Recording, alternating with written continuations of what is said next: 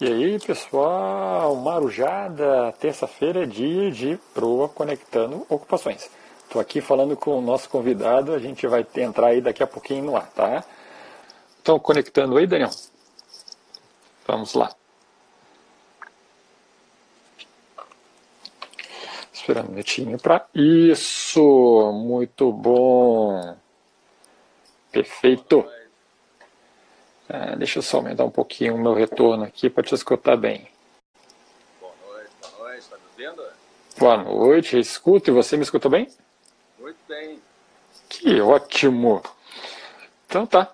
Uh, então, novamente aqui, né, bem-vindos. Uh, muito obrigado por aceitar esse convite, né, de conversar. Eu sei que você está num dia de folga, tá? Então não era para estar tá trabalhando, né? Mas se não fosse nessa situação, eu estaria conversando com você em Salvador, eh, Rio de Janeiro, São Paulo, em qualquer outro local, verdade, verdade. né? Que é a sua profissão. Não, muito obrigado. Ah, então, ah, Daniel, por gentileza, tá? Para as pessoas ainda que não te conhecem, se apresente, por favor, para os nossos convidados que estão online nesse momento ou que nos assistirão em outro momento na gravação. Certo. Então, muito boa noite a todos. Meu nome é Daniel Pinheiro, tenho 36 anos, sou ex-colega do, colégio do Bruno, né? E, bom, eu sou piloto da Latam, vai fazer já nove anos. Né? Então, hoje eu estou aqui para falar um pouquinho sobre a carreira de piloto comercial. Muita gente sonha em ser piloto e não faz ideia uh, dos caminhos a seguir. E essa foi a maior dificuldade que eu tive, inclusive. Então, hoje eu estou aqui para um bate-papo, trocar ideia com vocês e esclarecer né, dúvidas, tudo para quem sonha em ser piloto ou sonha em ser comissária também. O caminho é bem parecido, eu posso ajudar aí, tá bom? Perfeito, muito obrigado, Daniel. Então, então é como é o post de hoje. E aí eu já fiquei lá na dúvida, né, te perguntando se era é, piloto da aviação civil, piloto comercial, piloto de carreira. Tem alguma definição meio meio acerta? Piloto comercial, né? comercial, né? A aviação ela tem as suas variações, tem o piloto agrícola, tem a aviação militar, né? E tem a aviação civil de maneira geral de que chama de carreira, que é o piloto comercial de linha aérea, que é o uhum. meu lado, no caso, né? Sim. De linha. De linha Perfeito. Aérea. Mas um, um, piloto, por exemplo, de táxi aéreo, ele também é um piloto comercial. Só que tá. é aviação executiva aqui. Uhum. E aí uh, a gente vai falar de uma, de uma agência hoje, né, que é a ANAC, né, para quem não sabe, a Agência Nacional de Ação, a Aviação Civil. E para todas essas ramificações que você falou, Daniel, também precisam ser aprovados ou validados pela ANAC, correto? Correto. São treinamentos específicos, são licenças específicas. É um pouco diferente de quando, por exemplo, a gente vai dirigir carro, né? Tem a tua licença... Uhum para dirigir o teu carro, mas se tu quer ganhar dinheiro com aquilo ali, vamos dizer assim, se for comparar, vai ter que ter um treinamento específico, uma carteira específica para um tipo de carro específico. Não é que nem uma, uma carteira de, por exemplo, o avião que eu piloto, eu não posso entrar no avião da Gol e sair pilotando. Eu tenho uma carteira que me habilita a pilotar determinado equipamento. É, Sim. Então, mas é isso, é a ANAC que regulamenta tudo. Uhum.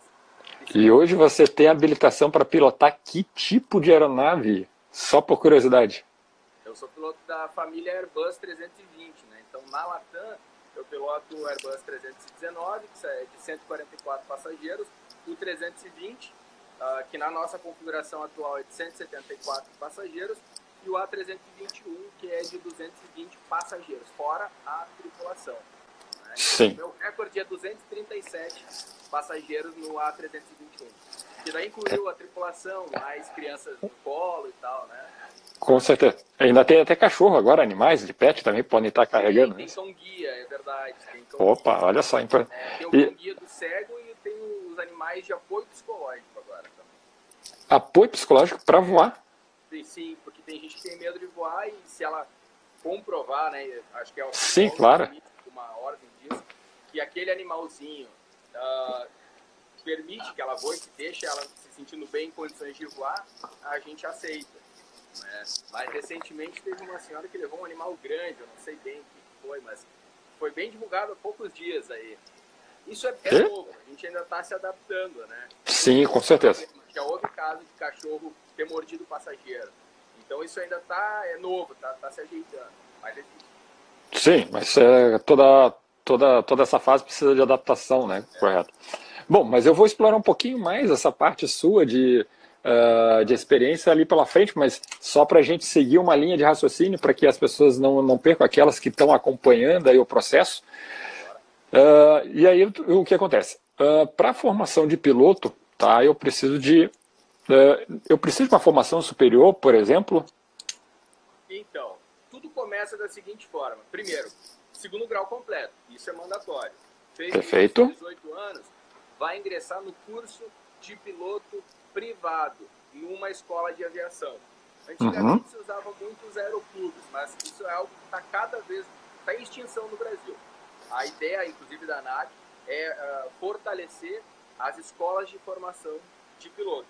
E existem várias muito conceituadas, muito boas hoje. Né? Ah, que legal. O primeiro passo é o curso teórico de piloto privado. Quatro meses de curso, uh, que tu vai ter pelo menos cinco matérias de aviação, cinco matérias totalmente técnicas, e ao final do curso vai prestar prova para a ANAC, emitindo a tua licença teórica de piloto privado. E aí uhum. vai então iniciar as horas de voo né? que ele é, é sempre assim, é primeiro a teoria complementando com a, a parte prática. Perfeito. De piloto privado, que é a primeira licença que um piloto tira, ela é, é, vamos dizer assim, ela não te permite ganhar dinheiro com a aviação. Ela é só o primeiro passo. Né? Ela é privada, ela não é comercial. Entendi. Então, são 35 horas de voo. Vai emitir tua primeira licença, já vai ser piloto de fato, porém não pode ganhar dinheiro com, com aquilo ali ainda. E aí, quem quer ganhar dinheiro vai fazer o curso de piloto comercial, mais quatro meses, novas matérias mais aprofundadas, bem voltadas para quem vai viver daquilo ali, quem vai trabalhar, vai ser um profissional da área, e mais 120 horas de voo. Né? Isso aí sim já, é, já leva bem mais tempo, depende de condições uh, uh, meteorológicas, né? Enfim, a questão financeira pesa também. É sim, isso já até. Uhum. Isso já até me chamou a atenção aqui. Peraí, é, é, 35 horas, eu não vou fazer isso de uma hora para outra, né? Isso aí vai levar alguns não, meses. Mas no, daí depende de que lugar do Brasil. Vou só conectar o meu cabo do celular aqui, antes que acabe. Tranquilo, é, tranquilo, tranquilo. Tu depende muito da, das condições climáticas da região onde tu vai fazer o curso. No uhum. sul do Brasil é um problema. Determinadas fases do ano chove muito, venta bastante então a gente acaba estendendo um pouco mais o tempo prático, né? Leva em torno de um a dois anos em média. Tá. Tem algum modelo padrão de aeronave para esse tipo inicial? Ou isso aí não, não, não faz muita diferença? Tá. É, mono, é um monomotor simples, mas tem as suas variações. Uh, tem aviões bem simples, antigos, uh, uh, baratos, entre aspas, e outros mais sofisticados. Todos vão te dar a mesma habilitação no final. Então, Entendi. da pessoa, o que ela pode escolher, né? Aí é uma uhum. estratégia. Que às vezes um avião mais barato, ele também às vezes é um pouco mais complexo de lidar e te exige mais horas. Um avião mais sofisticado um pouquinho, que chama de triciclo, que é um, ele é muito mais fácil de operar, é o que tem um, um, um o trem de pouso, uh, um no nariz e dois atrás, ele é aquele tipo um avião comercial normal. Sim, né? sim, uhum. de pilotar, ele acaba ele é mais caro, porém ele acaba uh, tu, tu voando muito menos. Tu consegue atingir os mínimos com menos horas do que no avião convencional, que é aquele que tem dois trens na frente e um atrás, que é bem mais trabalhoso de pilotar no início. Dois na frente, um atrás é, e o outro é o na frente. Tá, tá, perfeito. né? Aquele que o nariz está sempre para cima e a cauda encostando no chão. Sim. É um avião convencional. Uhum. É muito mais barato a hora de voo dele, porém a pilotagem é mais trabalhosa. Então, muitas uhum. vezes, o aluno uh, estende um curso um pouco mais e acaba descendo mais caro do que ele pagar um avião triciclo, que se chama. Né? Perfeito. As escolas têm hoje as duas opções, normalmente. Tá. Mas aí vai você o instrutor, sempre, né? Sempre. Tá. E para o comercial também não faz diferença a aeronave. Ah, o avião. Eu vou falar avião porque eu sei que eu, eu, eu vou falar com uma pessoa totalmente leiga, mas aí eu deixo a aeronave para você. Então, uh, a gente o... vai, na verdade, aumentando a complexidade do avião no decorrer do curso da pessoa. Tá. Então, O piloto privado é o mais simples de todos, mais baratinho, é para introduzir a pessoa no mundo da aviação. Muita gente faz isso por hobby, muita. Muita Sim. gente, para ter uma ideia, quando eu fiz o meu curso, gente, nós, nós, éramos, se não me engano, 20. Dos 20, 5 apenas viraram pilotos comerciais de fato. O resto é, é, é, eram pessoas que, é, tipo, entusiastas, pessoas, muitos executivos, ou médicos, advogados, que queriam entrar no mundo da aviação um pouquinho. Muita gente faz por, por hobby, né? Mas uhum. o lado profissional é isso. Faz o privado, um avião simples, e aí ao longo do curso de piloto comercial a gente vai modificando o avião. Sim. Vai aumentando um pouquinho a complexidade. Vai pegando aviões um pouco mais rápidos, com mais equipamentos, passa a fazer voos noturnos, voo por instrumentos e termina o curso com avião de dois motores. Tá. E, isso tudo é dentro do cronograma da, do curso, não é isso? Tá, perfeitamente. Ah, tudo previsto dentro do curso. Uh, e você falou que tem matérias, né? Você estudou. O que, que você estu... o que, que você estuda um piloto? Tá, é só complementando uma coisa assim, ó. Tinha me perguntado, não é obrigatório o curso superior? Não, não é. Ainda. Porém, Ainda? hoje uhum. é, não é. Porém, assim, ó, isso já. A mentalidade hoje, a ideia das companhias aéreas, principalmente a companhia que eu vou hoje, não contrata mais pilotos sem curso superior. Isso é uma Sim. tendência. Né? Uh, existem faculdades de ciências aeronáuticas, eu sou formado numa, eu sou bacharel em ciências aeronáuticas pela PUC, né? são uh, cursos que vão muito além do técnico. Ele te traz uhum.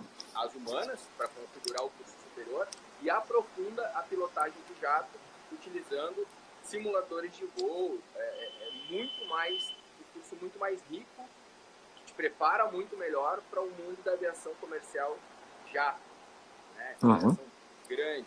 Então, é, eu diria o seguinte, quem sonha hoje em ser piloto, vai fazer sim curso de piloto privado, mas é bom ter em mente já a ideia de fazer ou uma faculdade de ciências aeronáuticas, ou qualquer curso superior, e aí sim fazendo o curso de piloto comercial, mas tem que ter curso superior.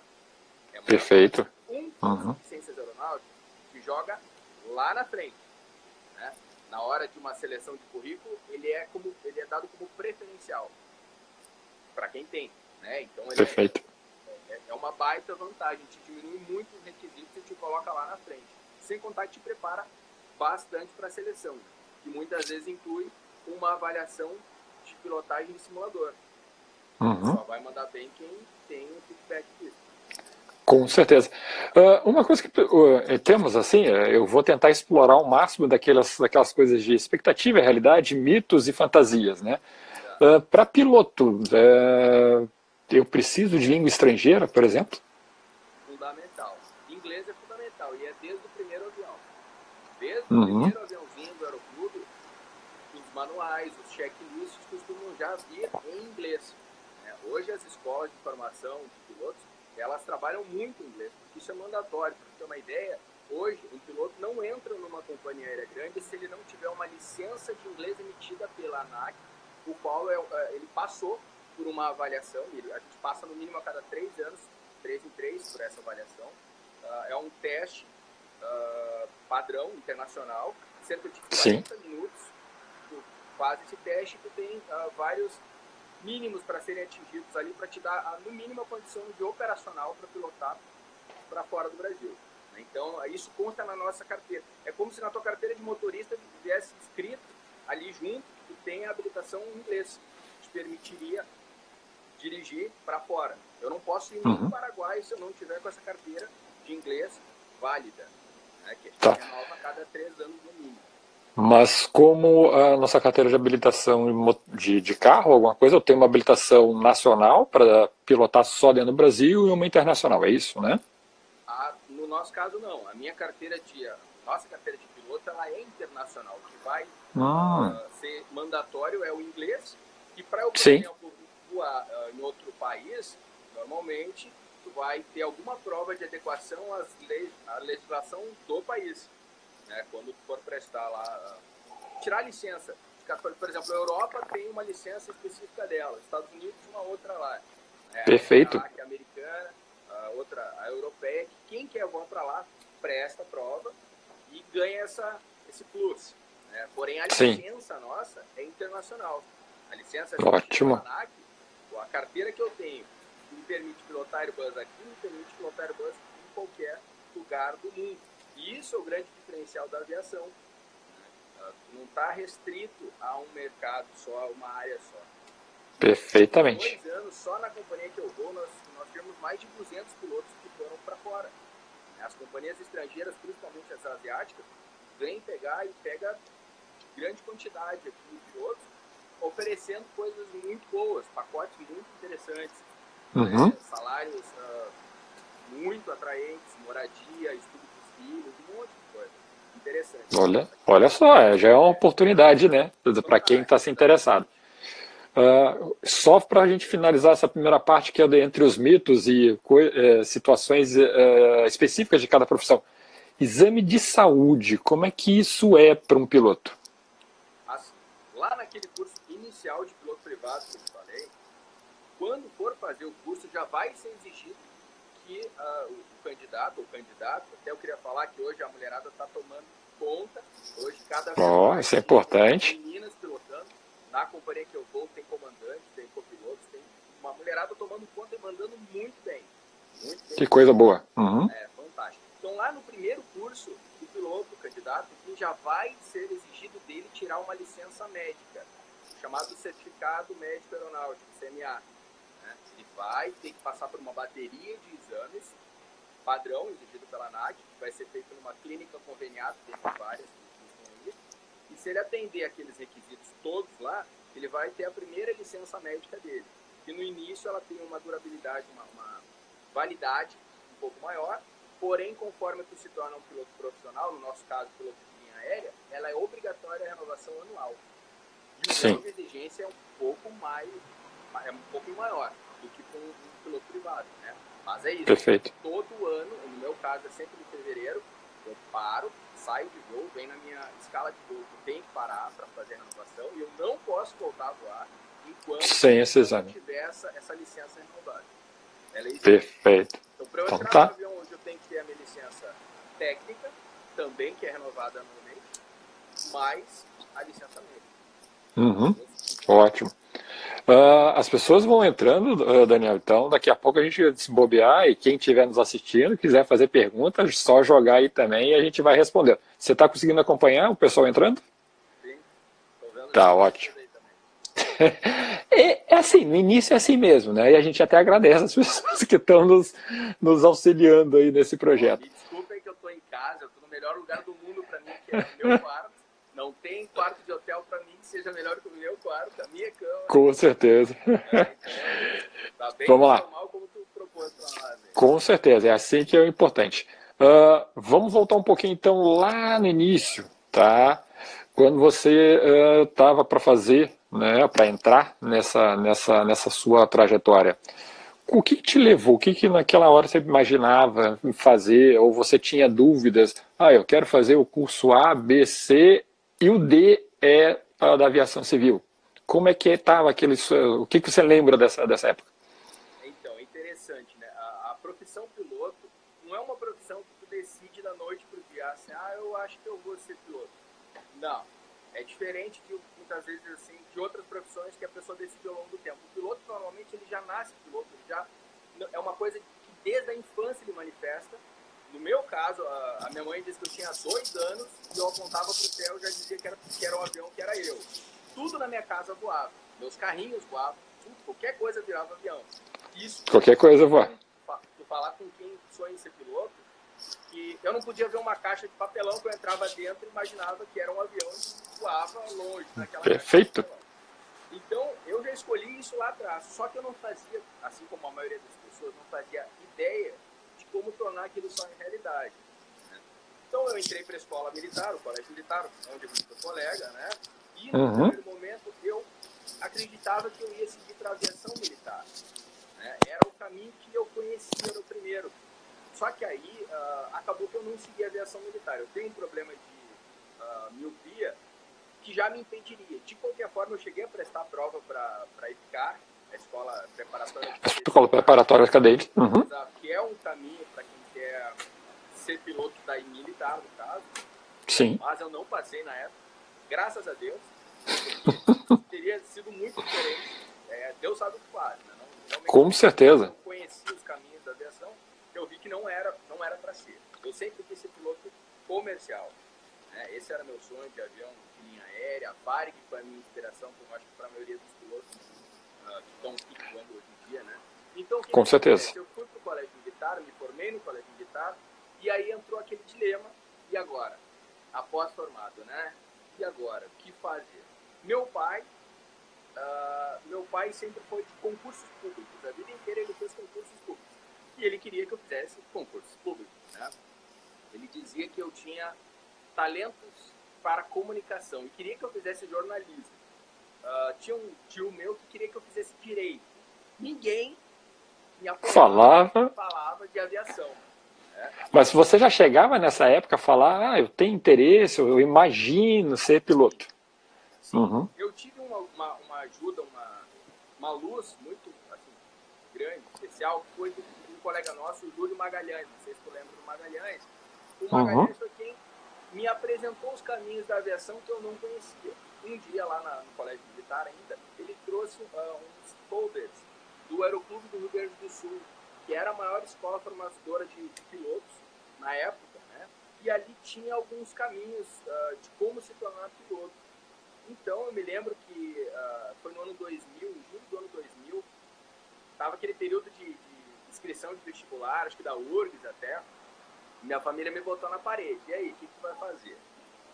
E aí meu pai disse, não, Dani, tu vai fazer jornalismo. Aí outro tio, não, tu vai fazer direito. Aí chegou meu avô. Meu avô faleceu em 2007. Meu avô chegou para mim e disse assim, Dani, o que, que tu quer ser? Eu falei, pá, avô, eu quero ser piloto desde que eu nasci. E aí ele deu uma respirada, quando ele era militar, né? Ele era capitão da, do exército. Ele deu aquela uhum. respirada, né? Bigodão, uh, gaúcha, né? Então, de interior, ele deu uma respirada assim. Disse, ó, guri, tu quer ser piloto? Tu vai ser piloto. Nós vamos fazer o que for, mas tu vai ser piloto. Foi assim. É uma pena que ele não, não viveu para ver o meu sonho se realizar. Mas ele foi o que deu o, o empurrão. Então eu me lembro que uma semana depois daquele dia, eu me inscrevi no curso teórico de piloto privado do Aeroclube do Rio Grande do Sul, que é esse que eu te falei, né? Que é o primeiro passo.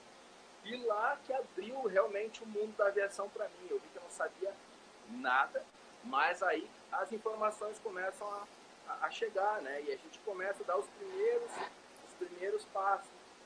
Eu conheci a aviação, fiz aquele curso teórico, terminei o curso teórico, e aí fui para a parte prática no Aeroclube né? Uhum. Tendo aqueles voos, aí eu demorei, me lembro que por uns dois anos só para fazer o curso inicial das horas de voo, que era caro para mim na época, né? Uh, não tinha financiamento de horas de voo como existe hoje. Hoje existe, se não engano, não posso falar nome de banco, mas tem bancos que financiam horas já. Olha só que coisa interessante. Também já fica aí a dica para quem está pensando, né? Porque realmente não deve ser barato, né? É, é que o problema é o seguinte: se tu comparar com um curso, por exemplo, um direito ou uma medicina, sei lá, vai dar elas por elas. Só que é tudo muito, muito em cima, assim. Tipo, vai fazer hora de voo, tu não vai fazer uma lá de vez em quando. Tem que cumprir um cronograma de voo que faz com que, por exemplo, tu precise comprar X horas num curto espaço de tempo. E aí é que ela se torna meio cara. Sim, Mas, é um investimento, né? É um, bom, é assim, ó, uh, é um investimento que fora de brincadeira, no teu primeiro ano empregado, tu recupera tudo que tu gastou em toda a tua carreira. Uau! Então, isso... É, é, é, é que tá, é como todo investimento, se tu quer ter um retorno alto, vai, vai ter que ter um investimento alto. Né? É... o fato é, quem quer ser piloto não é piloto por que ganha ele, X salário lá. Não. É porque ama isso. Porque uhum. quem quer ganhar dinheiro só por dinheiro vai fazer concurso. Né? Tem N concursos, outras áreas, em que tu não vai arriscar a tua vida. Eu perdi colegas ao longo da carreira em acidentes aéreos. Né? Não digo caras tão próximos, alguns próximos, seja porque era um instrutor de voo, piloto agrícola, enfim, é uma carreira que, principalmente na fase inicial, a gente corre certos riscos. Se tu vai ter uma carreira de motorista, tu vai já arriscar tua vida. Imagina aprender a pilotar. Né? Exatamente. Então, no início ele é bem arriscado, embora a aviação seja muito segura. mas tu te expõe a riscos. Mas andar de bicicleta já é um, já é um risco, se você não tiver com capacete, aquela coisa tudo, imagina realmente chegar a esse ponto. Uma comparação aqui, médico, né, o pessoal gosta de comparar. Um médico é uma profissão fantástica, mas se ele erra, morre só o paciente. É fatal. Uhum. Para o paciente. Se um piloto erra, o piloto morre junto. Então, é uma profissão que tu coloca a tua vida em jogo. Tá ciente disso. Então, tem que amar muito, tem que ter uma paixão envolvida, senão tu não entra. É uma, é, é uma ocupação que você está totalmente comprometido com ela, né? Demais. Tu tá ciente que depende de muita gente, eu dependo de um bom profissional de manutenção, vai me entregar um avião em condições, eu dependo de um bom controle de tráfego aéreo, eu dependo de uma, uma série de, de pessoas envolvidas para que dê tudo muito certo. A gente confia bastante Perfeito. no trabalho Uhum. Então tá, só recuperando lá duas informações então no início, que é, é o que eu queria destacar. Então, uh, apesar de você estar tá num, num, ambiente, né, que uh, como a gente estava falando, uh, você estava focado para a aviação militar, né, um ambiente que nós vivíamos, né, no caso específico aqui nós vivíamos, você teve em, em algum momento alguém que te apresentou a aviação civil, né, um colega te apresentou Magalhães, e logo depois você recebeu o apoio né, do seu avô exatamente para fazer. Então, uh, sem essas duas, provavelmente talvez você nem estaria aqui falando hoje sobre piloto. Com certeza não, eu não fazia a menor ideia. É que tá, muita gente sonha com aviação, mas não tem noção dos primeiros passos. Né? E eu digo, o primeiro passo é, bota no Google lá, Escola de Aviação Civil. Vai ver a escola ou as escolas que existem na sua região e liga e pergunta, ó, gostaria de fazer o curso de piloto privado, quanto custa, como é que funciona, já vão esclarecer bastante. Perfeito. Normalmente o pessoal termina o colégio e entra para o curso de, de, piloto privado. É fantástico, ele é um curso, é um curso técnico, né? inclusive isenta da, da, do serviço militar, tem algumas vantagens aí. Hum. É, aprende. Verdade, o piloto, ele é, um, ele é um reservista. É previsto pela legislação, em caso de guerra, a gente qualquer piloto. De ser convocado, né? Ser convocado, exatamente. Então, é por Perfeito. Uhum. Daniel, no período no qual a gente pode considerar sua formação, tá lá o período de privado, depois comercial, né, de, de, de, formação, como é que foi? O que, que mais você estudou? O que mais você agregou? Só foram as horas? Só foram a parte teórica? Foi leis? O que, o que, que você foi trabalhando exatamente para ser ou para ao final do curso, ter um currículo para se candidatar a uma vaga?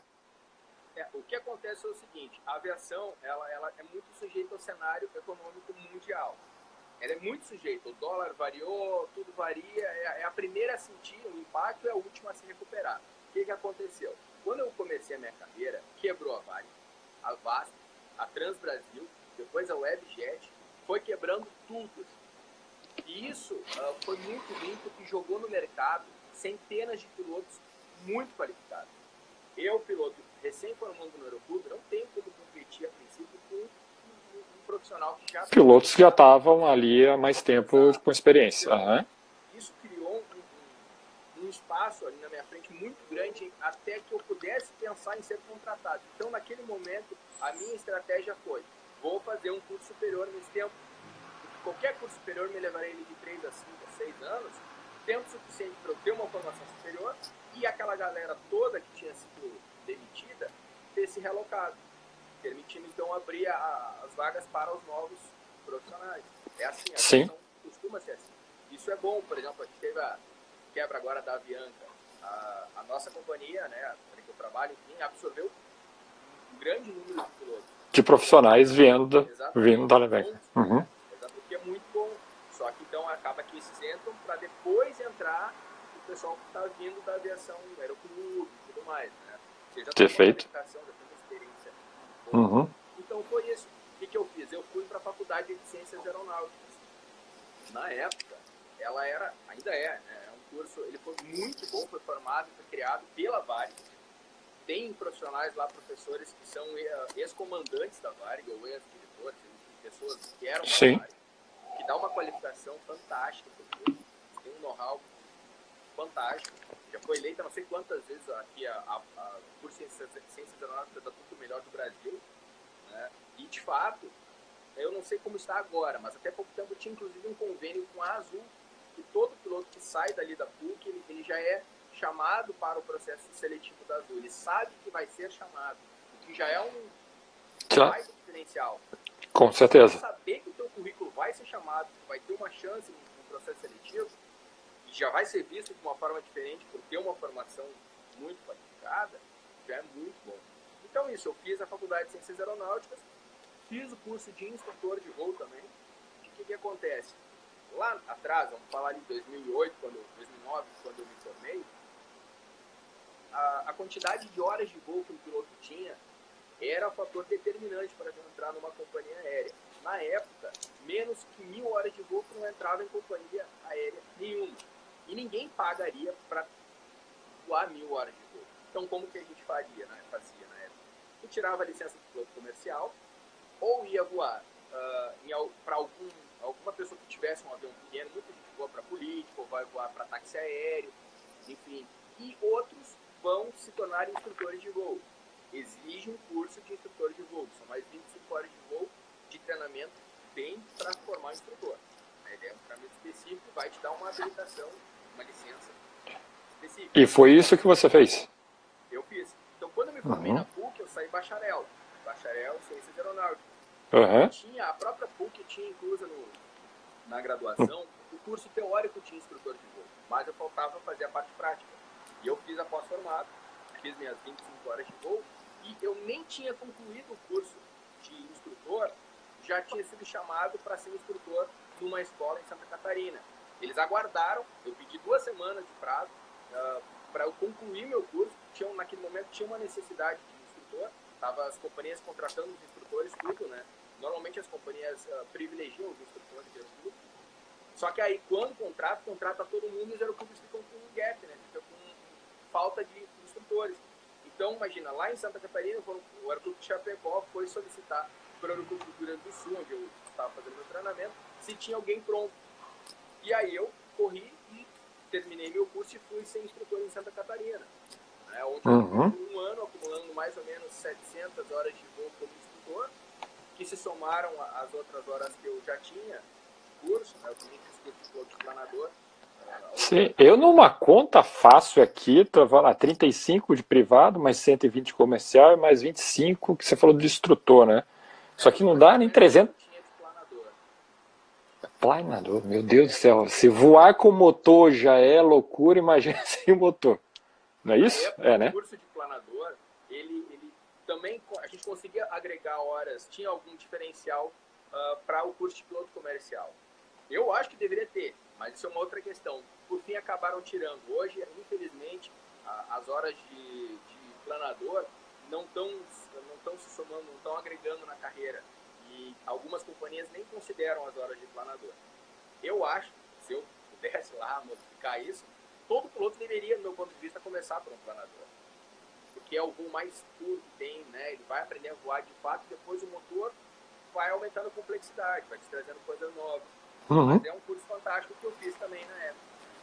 Perfeito. Aí, então eu acabei o curso de instrutor, fiquei um ano em Santa Catarina. Quando eu estava já quase 700 e poucas horas só de de voo, a Gol me chamou para o primeiro processo seletivo. E aí começou, porque deu um boom na época. Foi Gol me chamou, foi a Gol, foi a TAM, a Azul e a Passaredo que me chamaram na época. Tudo me chamou. Passaredo. Uhum. Né? É, tudo foi tudo meio, meio junto. E o meu sonho era a TAM na época, porque uh, era a que tinha a carreira internacional, né? Grande e tal. A Azul estava engatinhando, ninguém sonhava Sim. que podia virar essa potência que virou aí. Mas, uhum. enfim, eu ainda dei a, a, a sorte de ser chamado para o processo seletivo da TAN no dia do meu aniversário. Era 28 de setembro, 9 da manhã, primeira ligação do dia que eu achei que era minha mãe. 28 de setembro? Daqui a, daqui a pouco estamos comemorando aniversário, então. É verdade. Eu me lembro, 9 da manhã, me liga a TAN, né? É o seu Daniel, aqui é da TAN Linhas Aéreas. A gente queria saber se o senhor tem interesse em fazer o nosso processo para piloto de Airbus 320. Eu achei que era piada. Era... Muitos colegas tinham essa mania de fazer trote. Sim. Para outros fingindo que era, que era a companhia ligando. Mas enfim, deu tudo certo, aí fiz o processo, entrei, fui efetivado na TAN em 2000, novembro de 2010 e estamos aí. Tá. Ah, aí já pintou uma curiosidade aqui, antes da gente voltar para o roteiro. é, quando eles te ligaram, você estava em Santa Catarina, não é isso? A Gol. É porque a Gol, na época, tinha feito uma parceria com a PUC. A PUC, ela é diferenciada, né? Então, ela uhum. formar um grupo, ela selecionou, a PUC, na verdade, selecionou um grupo de pilotos, na época nós éramos oito pilotos, se não me engano, todos eram de instrutor, eu estava fazendo curso de instrutor, para uma primeira turma conveniada com a Gol. Né? Uhum. E aí eu saí, eu pedi demissão lá em Chapecó, super grato para eles, foi fantástico. Toda Chapecó, lá no interior do estado. Uhum. Essa é uma história de arrepiar que eu vivi nesse. Sim. Mas, mas Daniel, você, a, a, a pergunta é, é, assim, da seguinte forma: você estava lá em Chapecó, foi chamado para Gol. O processo todo ocorreu aonde, por exemplo, o processo seletivo? Você. Ah. um convênio PUC Gol que estava Sim. na época, que acabou que não tudo foi em Porto Alegre na própria PUC. Um comandante tá. da Gol gente uhum. foi lá e nos, nos, treinou, a gente fez treinamento de simulador, passou por avaliação e estava aguardando a nossa turma inicial de treinamento na Gol. Só que nesse meio tempo a TAM me chamou. Sim. E acabou que a Azul chamou todos os outros pilotos que estavam no processo comigo. E no fim ninguém uhum. foi pra Gol. foi engraçado. Mas foi válido. Foi um treinamento válido. Perfeito. Mas você. Uhum. Mas se eu te perguntar, por exemplo, hoje, sem esse convênio, né, eu me candidatando, eu já tenho mil horas de voo, eu me candidatando, eu tenho que ir para São Paulo para candidatar, ou é possível eu devo concorrer à vaga aqui em Porto Alegre mesmo ou em alguma outra localidade? Pode estar em qualquer lugar. A companhia, quando ela te chamar para a seleção, ela vai te dar a passagem. Ela vai te ligar. Ah, perfeito. ah, piloto tal, você está você tá em tal lugar, então tá, tô te mandando uma passagem, você vai lá no check-in, vai estar teu nome, passagem de ida, volta tudo por conta dele. E aí você participa do processo seletivo, ser chamado ou não, mas você vai participar do processo seletivo fazendo esse deslocamento via. Vai gastar com, com algum lugar para ficar. Mas piloto Perfeito. É um grupo que todo mundo se conhece, é que nem militar, né? Todo mundo com certeza. rede, sempre vai ter um lugar para ficar. Um ajuda o outro, então sempre tem um lugar para ficar para processo seletivo. Que coisa! E como é uma profissão, vamos dizer assim, de alto risco, é exatamente esse, esse movimento entre vocês deve ser uma coisa bem é, legal e gostosa, né? É muito legal, é uma família, essa é uma família. Uhum. Perfeito. Uh, as dificuldades no início, a gente já falou um pouquinho, você já deu um pouquinho do cenário, aquela coisa, mas você entrou, tá? Eu sei que você estava aí com seu, seus, suas horas, 700 horas de voo de, uh, de, de, instrutor, mas provavelmente você pegou uma aeronave que não era aquela que você estava dando de instrução. Como foi esse início? Ou a primeira semana de piloto, uh, provavelmente você deve ter feito um, curso de, de iniciação ali dentro, alguma coisa nesse sentido. Mas o primeiro ano, como é que foi essa sensação de primeiro ano de, como piloto mesmo, aquele sonho realizado? Legal. Primeiro eu quero só fazer um adendo aqui fala bastante que a carreira do piloto, ela começa de lá naquela primeira turma do, da escola de piloto privado, porque lá tu passa a ser observado por todos os teus colegas, principalmente por aqueles que depois vão ser teu, teus colegas lá na frente, pelos quais teu currículo pode passar. Então, é, a aviação ela, ela, é muito fechada, é um grupo pequeno que depende muito sim de indicação. É, uhum. Hoje, uma, mais uma coisa interessante. Que uma, que uma indicação para mim, uma indicação, foi um colega também que me ajudou, a indicação vale muito, né? Porque é uma profissão que tem uma responsabilidade muito grande. Então, se eu tenho como indicação, Com certeza. eu conheço, principalmente eu conheço a história da pessoa, eu acompanho a carreira, uh, isso é muito válido. Então, eu falo para todo mundo que está começando, muito cuidado, muita atenção com a postura de vocês, desde a escola de aviação. Né? Porque muita gente entra na aviação e se vislumbra e acha que porque vai ser piloto vai estar mais perto de Deus e é melhor que os outros. Não, baixa a bola, humildade em primeiro lugar, senão vai ficar pelo caminho. Filtro é natural.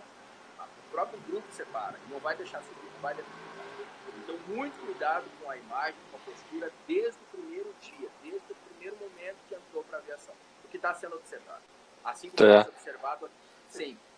Com certeza. Só vou também a, a, complementar o que você disse, é uma coisa que eu, normalmente eu entro nas salas de aula conversar com os alunos de ensino médio, essa, essa postura né, que já começa ali a ser observada pelos empregadores, né, futuros empregadores. E aí o que você fala, né, o, o seu discurso é, desde o primeiro início, quando você está no, introdução né, da sua futura, uh, sua futura carreira já é observada e como é um grupo bem específico, né, uh, todos acabam se conhecendo.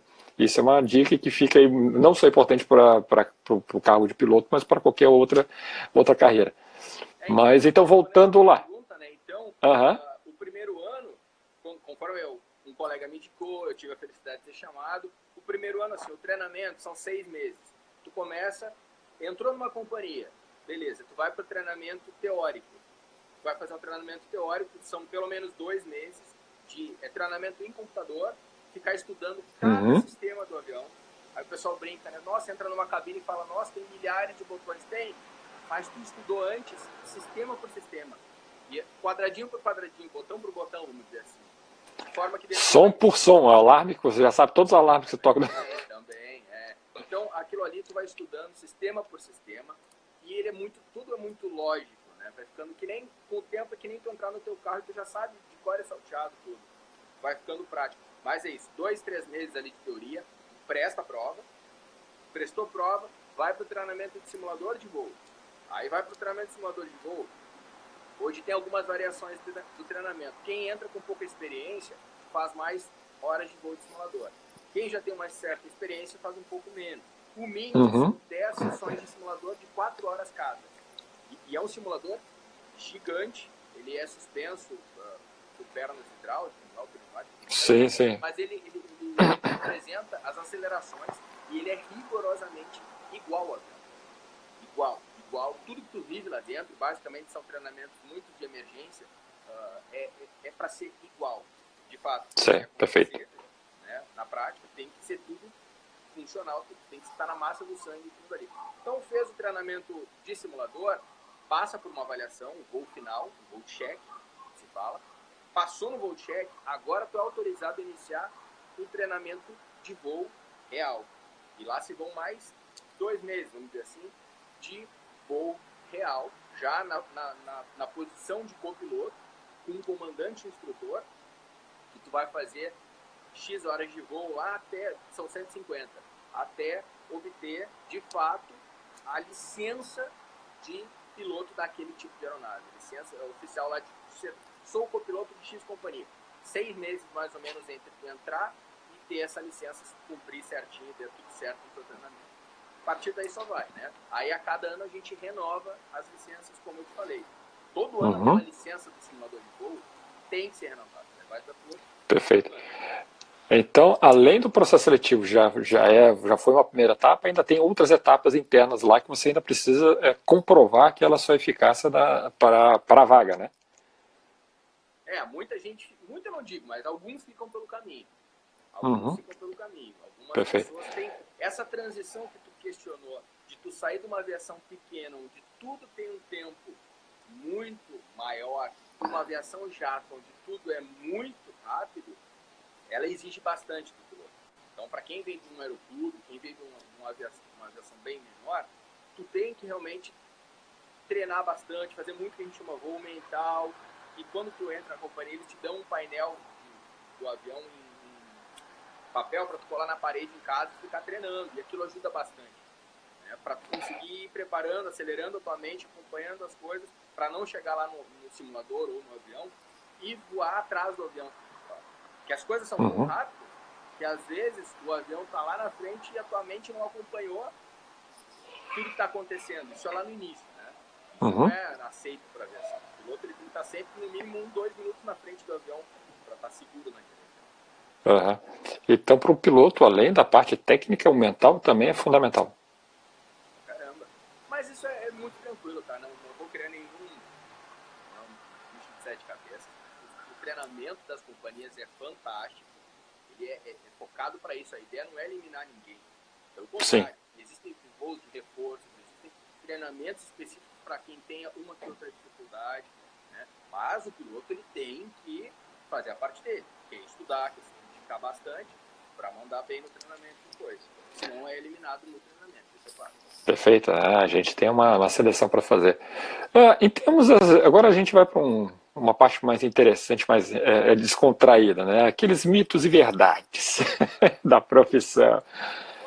ser piloto é a coisa mais maravilhosa do mundo e fica viajando, passeia daqui para lá. Qual que é a realidade de uma vida de piloto?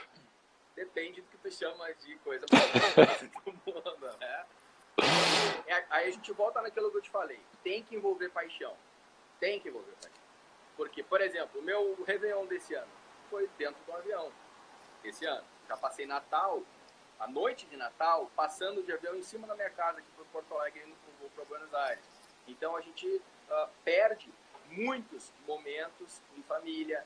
Vida social é bem complicada. Sabe aquele momento que colega te chama, vamos tomar uma cervejinha, vamos pra... daqui a pouco eles nem ligam mais, ele já sabe que muito dificilmente vai poder ir. Quando tu tá em casa, normalmente tu quer o quê? Descansar. Que a rotina ela Sim, é exatamente. né?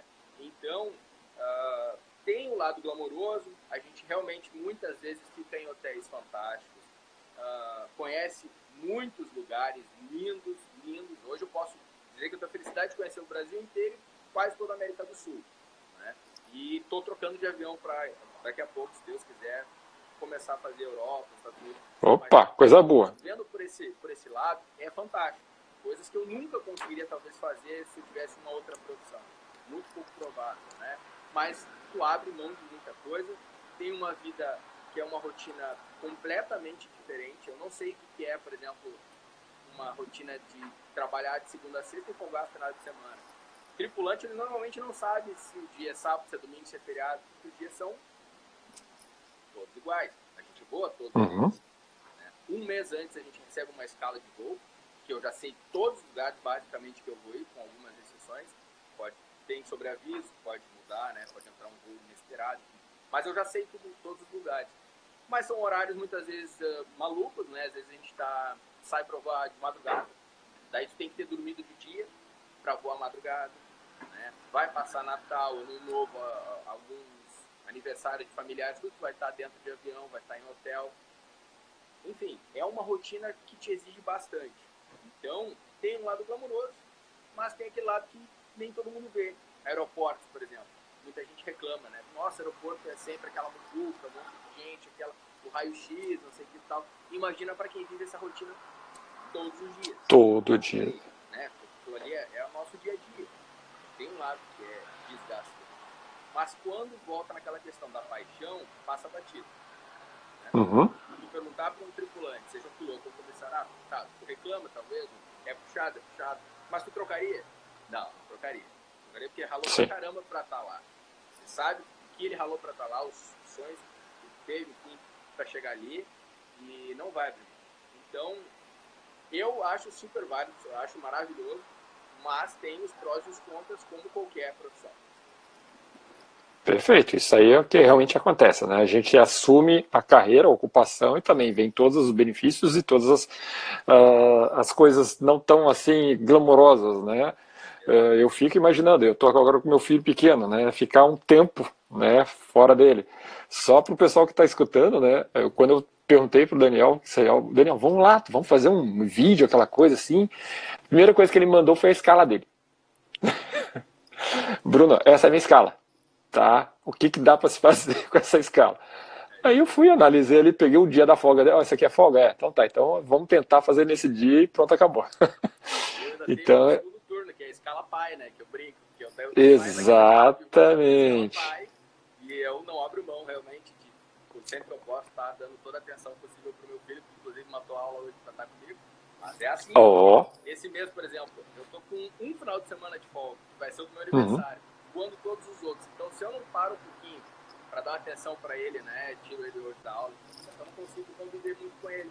Então, tem que ser assim, a gente adapta a vida né, a essas coisas. Sim, é uma escolha que você fez, não é? Então, todo, todo, é, todo o universo agora vai ter que ir se adaptando a essa, essa realidade. Uh, então, para que você possa aproveitar esse papel de pai também, né? Eu queria te perguntar a última, a, a última coisa. Uh, se você encontra hoje Tá? É, isso aí é geral para todas que eu vou fazer. É, se você encontra hoje um jovem ou um adolescente, é, um homem, uma, um garoto ou uma garota que diz, Daniel, eu imagino, eu penso, o que, que você acha da profissão? Eu devo seguir, não devo seguir? Que tipo de conselho você daria para ele? Tá. Assim, ó, primeira coisa, tem que ver se ele tem aquela sementinha do aviador. Se ele realmente tem a paixão ali dentro, se ele tem aquilo gritando dentro dele que ele quer ser piloto ou, ou comissário, né? Se tem, primeira coisa, acredita no sonho. Acredita. Vai ter um monte, mas um monte de gente que vai jogar contra. É raro aquele que vai te apoiar. Não interessa. Acredita no sonho. E aí uh, vem uma questão que todo mundo fala, é, ah, mas é caro, né? Os custos tanto para comissário quanto para piloto. A questão é, planeja, planeja. Hoje as companhias, eu vou falar especialmente a companhia que eu, que eu trabalho, uhum, ela, perfeito. ela privilegia promoções internas. Então eu tenho um aluno meu de aeroclube uh, que ele entrou na companhia como despachante de voo, que é uma função relativamente simples. Hoje é piloto. Por quê? Seja tu entrar como faxineiro do avião, vai dizer assim, que é nobre, tão nobre como qualquer outra profissão, mas eu digo, entrou no, claro. uhum. no cargo, vamos dizer assim, um pouco mais baixo, ele vai ter a possibilidade de fazer uma prova interna que vai permitir ele concorrer a uma promoção para ser comissário, para ser piloto. Né? Então, é um caminho para quem pensa assim, nossa, mas é tão difícil, eu nunca vou ter dinheiro. Monta uma estratégia, conversa com quem é da área. Inclusive, eu já me coloco à disposição aí para quem quiser conversar, a gente montar um planejamento. Né? Eu ajudo muita gente, eu tenho muitos amigos nesses grupos de aviação aí, uh, trocam ideia comigo, né? Porque o importante é, se tu acredita no sonho, bicho, vai, pode ser que tu leve 10 anos, 15 ou 20, mas tu vai chegar lá. O importante é chegar lá.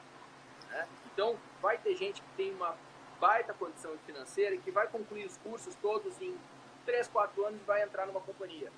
Outros, que nem foi o meu caso, eu levei 9 anos, mas eu cheguei. Uhum. E o importante é chegar e olhar para trás e ter essa, essa noção do quanto tu ralou, porque tu vai valorizar muito ter chego lá. Né? Então acredita, acredita. A gente muitas e muitas vezes pensa em desistir. Eu pensei um monte de vezes em desistir, mas não desisti. Acredita no sonho. E é engraçado que quando tu acredita, mas tu acredita que ele acreditar de verdade, o universo vai conspirando essa forma. As Com coisas certeza. começam a acontecer de uma forma, às vezes, inacreditável. E quando tu vê o sonho, se torna realidade. Então é isso. Acredita e Tamo junto no que precisar aí, juntos Shalonau, né? É isso aí. Então, Daniel. Coloco à disposição aí para esclarecer dúvidas. Quem quiser, adiciona lá no Instagram ou Facebook, enfim. Estou à disposição. Vai ser um tá prazer, ótimo, então. Ser colega de muita gente que está assistindo, seja futuros comissários, futuros pilotos. Se encontrar aí alguma ponte aérea dessa da vida, né? Um aeroporto desse. Bora lá na cabine tirar umas fotos lá. então, Daniel, agradeço muito aí a disponibilidade né, e essa participação nesse projeto.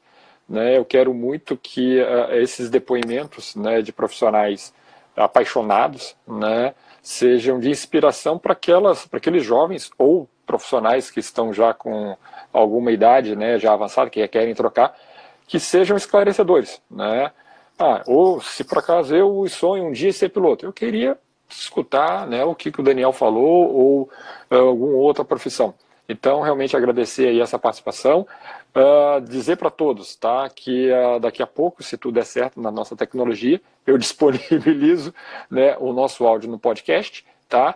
E vai ficar aqui no Store, uh, Stores uh, 24 horas. E se tudo também der certo, eu coloco o vídeo depois para todos assistirem. Agradeço muito novamente a disposição, não só sua, Daniel, mas que todos aí que entraram e saíram, mas que de alguma forma participaram. Então, um grande abraço, uma boa noite e até a próxima. Valeu, obrigadão. Valeu, tchau, tchau.